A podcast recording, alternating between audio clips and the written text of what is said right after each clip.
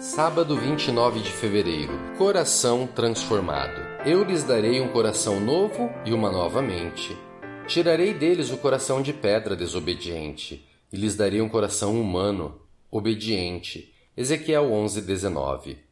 Síndrome do nódulo sinusal é o termo que identifica o conjunto de anomalias no fundamento do marcapasso cardíaco natural. Dentro desse espectro está a síndrome de bradicardia-taquicardia, na qual o ritmo do coração é alternado entre a aceleração e a lentidão.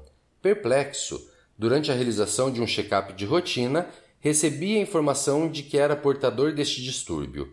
Como isso poderia ter acontecido se, no procedimento anterior, dois anos antes, ouvi elogios à minha condição cardíaca? Além disso, eu pelo menos não me lembrava de ter sentido nenhuma normalidade durante minhas atividades físicas diárias. Depois de uma bateria de exames, foi definido que o melhor caminho para a correção do problema seria o implante de um marca-passo artificial. A perplexidade somei uma silenciosa resistência, imaginando que deveria haver alternativas, e me lancei a procurar elas. Entre o aumento do uso de todos os alimentos que pude pesquisar serem benéficos ao coração e as idas e vindas ao cardiologista, passou-se um ano, até que o cardiologista, que primeiro diagnosticou o problema, disparou: Você corre o risco de ir dormir qualquer dia desses e não acordar. Desisti.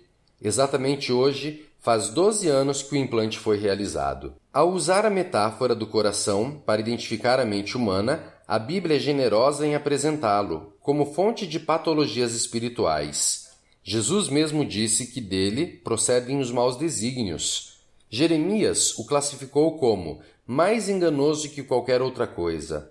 Por isso Salomão advertiu: sobre tudo que se deve guardar, guarda o coração, porque dele procedem as fontes de vida. Se a tecnologia da medicina tem criado os mais modernos recursos para recuperar corações físicos, Deus faz mais ainda. Não se limita a arranjos ou adendos, mas transforma-o radicalmente. A seu povo, nos dias de Ezequiel, ele prometeu realizar um transplante, substituir o coração espiritual de pedra por um de carne. Somente a graça divina faz essa operação. Era inútil a Israel tentar resolver o problema por meio dos seus métodos, permanecendo como estava ou maquiando o tratamento segundo sua própria vontade. O povo se colocava em perigo. É somente entregando-nos aos cuidados do cardiologista divino que podemos ter o coração completamente transformado.